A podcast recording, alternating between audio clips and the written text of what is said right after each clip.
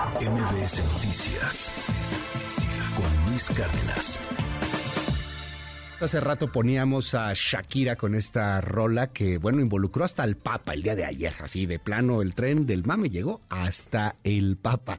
Eh, muy interesante el asunto y muy polémico y todo. ¿Y por qué no entrar con un viernes de cultura digital que tiene que ver no tanto con Shakira, sino con el con, este Mondrigo infiel, con Gerard Piqué.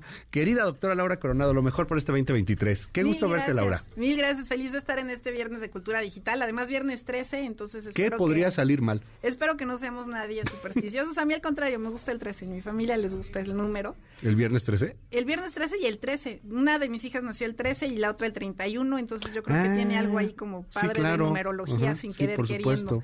Eh, pues fíjate que empezamos sí el, el año muy movido. La verdad es que feliz de estar con ustedes porque habíamos descuidado un poquito el tema de cultura digital y pues muy movido como Shakira, ¿no? O sea, estamos viendo muchísimas noticias. Si me permites, vamos a hablar varias de ellas. Sí, claro. Eh, la primera de ellas, como tú mencionabas, es con Piqué. Eh, él está, a partir de que termina el Mundial de Fútbol, con Ibai Llanos, que es un eh, youtuber e instagramero muy famoso en América Latina y sobre todo en España, eh, haciendo lo que se llama la Kings League, que es un torneo, es un torneo que es muy simpático, son eh, pues reglas que se crean a partir de los propios usuarios y arman pues esta especie como de nueva liga a través de Twitch y te doy unos datos para que más o menos dimensionemos.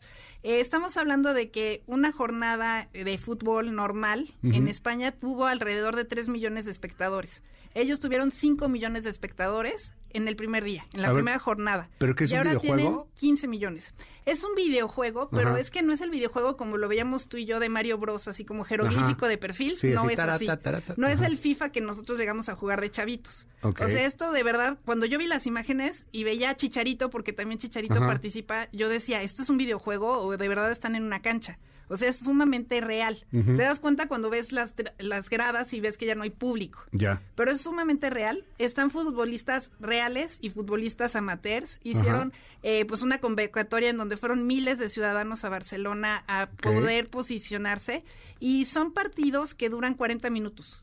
No puede haber empates. O sea, tienen reglas muy, muy chistosas. No sale la, la pelota del centro de la cancha, sino que sale como en waterpolo. O sea, la verdad es que es muy dinámico. Eh, puedes ver el bar en tiempo real, puedes oír los comentarios de los entrenadores. Son 12 equipos que van a estar dentro de la liga y todo es gratuito. ¿Esos entrenadores son reales o son máquinas? Todo es, todo es real. todo es real, pero tú lo estás moviendo. Sí, o sea, lo estás moviendo en tu computadora en algún lugar. Exacto. Y, y, por ejemplo, el esto, bueno, pasaban hace un momento algunas imágenes y sí, son, sí, es impresionante este lo que lo que puede llegar a ser un, un videojuego en, en tiempo real y, con esa cantidad de, de, gráficos, de detalles, etcétera los espectadores superaron a un partido de fútbol convencional. Sí, bueno, a, lo que sería las fechas oficiales, superaron a lo que sería el oficial. Y el Chicharito Y ahorita sí llevan 15 millones de vistas. Wow. Y el Chicharito sí juega, o sea, ellos juegan. Eh, sí, ellos juegan, o sea, ellos Pero juegan en la compu. En la computadora. Pero hacen jugadas que parecen reales y hacen faltas y hacen todo. El, el, director de la Liga de España ya se está peleando con Piqué y dice que es un circo y que va a pasar de moda. Yo lo que creo es que a mediano plazo sí van a cambiar las reglas del fútbol a partir de este tipo de cosas. ¿Así de plano, tan así lo ves? Lo vimos, por ejemplo, en el, Mundial. Lo vimos, por ejemplo, con el VAR. Lo vemos, por ejemplo, con la duración de los partidos. ¿Te acuerdas que ahora en el Mundial duraban más los partidos porque decían que sea efectivo porque hay tiempos muertos?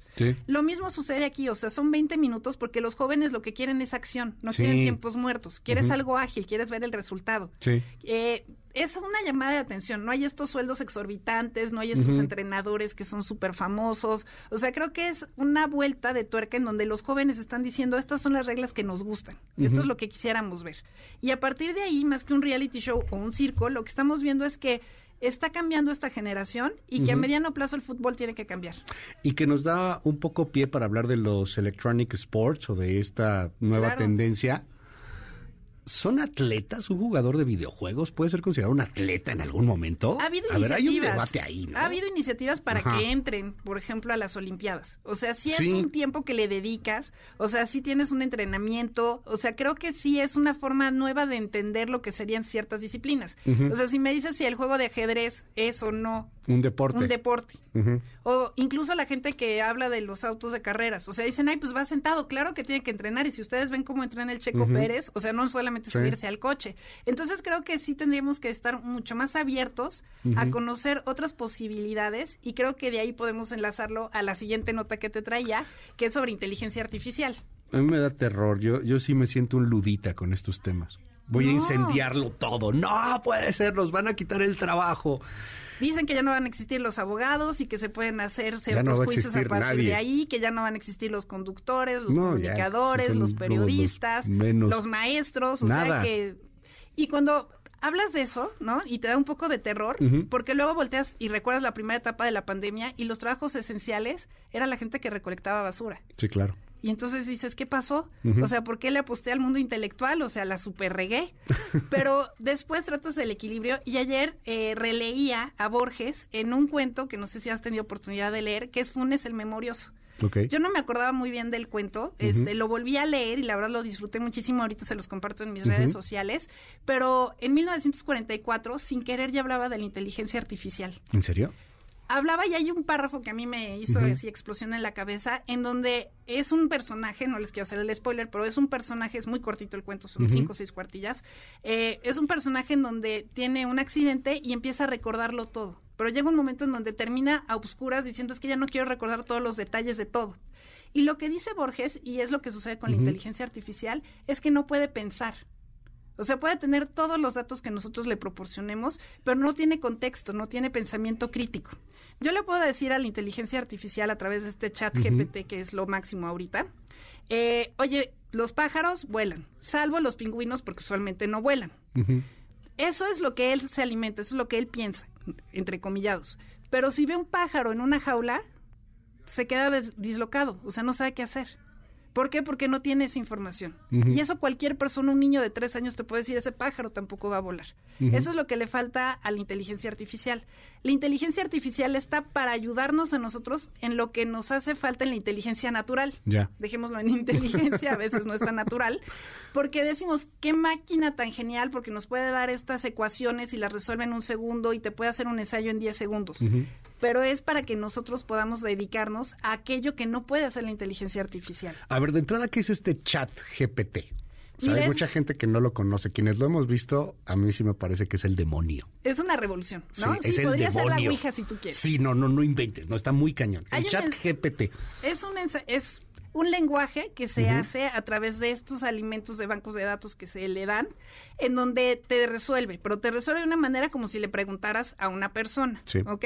Entonces tú le das ciertas características. El New York Times hizo un quiz muy interesante ahora en fin de año, en donde le decía, hazme un ensayo como si fueras un niño de cuarto año de primaria acerca de un día en la escuela. Tantas palabras Y lo, y hace. lo hace. Y te hacen el quiz, y ahorita también se los comparto en redes sociales, en donde te dice, este párrafo, ¿quién lo escribió? ¿El niño? Porque lo ponen unos niños de verdad, o lo hizo la máquina. Y te crea confusión. ¿Cuándo descubres cuál es cuál? Cuando hay detalles, cuando hay algo personal. O sea, está demasiado bien redactado el del chat frente al del niño. El niño te dice, voy y como a mi desayuno, pero me tengo que quitar este parte de las cosas porque traigo brackets. O sea, esa parte no te la da el, el chat pero sí te da miedo. O sea, le dices, hazme un newsletter, lo hizo también el país. Hazme un newsletter sobre tecnología y cítame a esta y esta y esta persona y te lo hace. Hay un tipo que, que sigo en TikTok que utiliza chat GPT para pedir canciones. O para hacer los Ajá. guiones de los videos. Ajá, este cuate dice, hazme la letra de una canción eh, que, que tenga como una influencia tipo Luis Miguel, ¿hasta Ajá. cuenta? Y que hable de desamor. Y que hable de desamor. Y le Y salen unas cosas increíbles. O, o- o hazme algo, la otra vez hizo, hizo un tema ahí también artístico citando a Borges, ¿no? Una especie como de cuento. Pero lo que Sí, tú no es ves, Borges, ajá. no es Borges, pero lo que tú ves es todas las posibilidades Está que tenemos cañón, y que no sabemos cómo los vamos a utilizar. El Distrito Educativo de Nueva York dijo que ninguna escuela pública puede permitir que se utilicen este tipo de chats en sus instalaciones o para hacer tareas. Pero ¿hay alguna manera de saber que lo hizo el chat? Hay una plataforma que usábamos mucho en las universidades que es Turnitin. Ok. En la, una- en la UNAM, En este, la UNAM, usan este- Ritintín y Sí. entonces no detectan el plagio. Perdón por la gente de la UNAM, perdón porque tú eres bueno, egresado de la soy UNAM. también, Fue pero una bueno, está bien, no, está bien, no, pues sí. Se me salió. Pero está bien, ¿no? Pues es que pero ahorita que está tan de moda el plagio. Exacto. Hazme una tesis sobre facultades administrativas y Ajá. entonces te la arroja, Sí, sí, sí lo hace. ¿Cómo sabes que es tuya o no es tuya? Pues con la réplica oral. Ajá. Cuando yo le pregunto a mis alumnos en un examen oral, puedo saber si estudiaron o si le Sí, hizo claro. la tarea la novia y la hizo a mano incluso, ¿no? o sea, el chat GPT. Exacto. Eh, ¿Qué es lo que vemos aquí? Que, por ejemplo, Turnitin ya está trabajando para decir, oye, vamos a detectar trabajos o vamos a detectar documentos que sean a través de este chat. Y Microsoft lo que está haciendo, o el uso que le quiere dar Microsoft, es para quitar el buscador de Google. O sea. Google tiene el 93% de búsquedas. Entonces, a partir de esta competencia que tiene Microsoft, quiere comprar, está en negociaciones, quiere eh, invertir 10 mil millones de dólares ¿Y nada más en esto, para que utilicemos esto para sustituir lo que sería el buscador de Google. Wow. Y ahí puedas detectar de manera automática el plagio. Exacto, porque eh, vas a tener las dos partes. A ver, pero hoy no se puede. No, Entonces, hoy en día de no manera se puede. automática no se puede. O sea, alguien sí No. puede llegar a caer.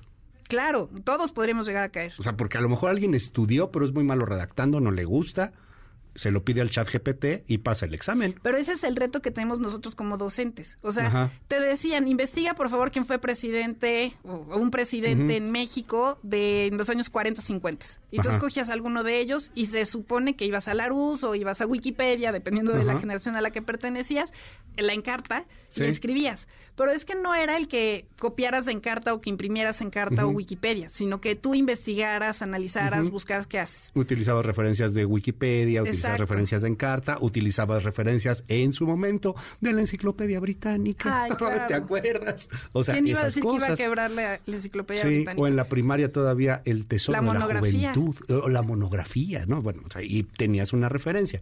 Pero ahora le pides a la máquina, hazme un ensayo sobre los presidentes de México de 1980 a 2022. Pero porque esa tarea que yo te dejaba no te enseñaba a pensar, No. Te enseñaba a copiar, te enseñaba datos. Ajá. Lo que tú necesitas es tener este pensamiento crítico. ¿Por qué te caemos en la desinformación? ¿Por qué creemos las mentiras que salen en, en redes sociales? ¿Por qué vemos las fake news?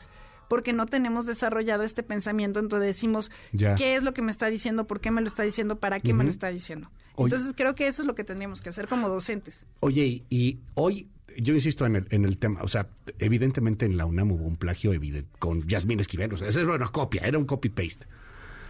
Pero no hay forma de saberlo eh, y de determinar si lo hizo el chat en ciertas cosas, o si lo hizo la inteligencia artificial o no lo hizo.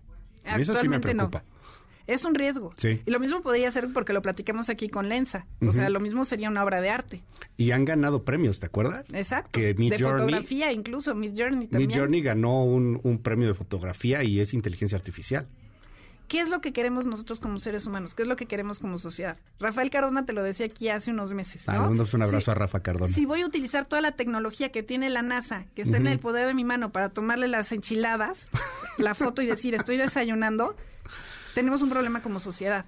Me, me llamaba la atención un TikTok precisamente de unos chavos que decían, no, es que la inteligencia artificial es lo máximo, porque le dijimos que nos hiciera la coreografía y que se hiciera viral, y pues sí, nos dijo que hiciéramos una coreografía sobre la final del Mundial y que ganó Argentina.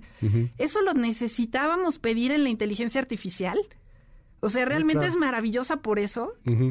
¿Qué es lo que ayuda al ser humano a enaltecerlo, a, a dar un plus? O sea, no son los datos, no es el tener esta minuciosidad, y por eso te decía la referencia a Borges, sino lo que te transmite el arte. Y es volviendo un poquito al tema de Shakira para terminar la sección, eh, más allá de que digan que no hay nada peor que una mujer ardida, aunque hay algunos hombres que se les acercan, eh, creo... Hoy, hoy vengo con muchas Sí, no, frases. está bien, ¿no? O bien es filosa, doctora. Hoy sí, Vengo con, todo.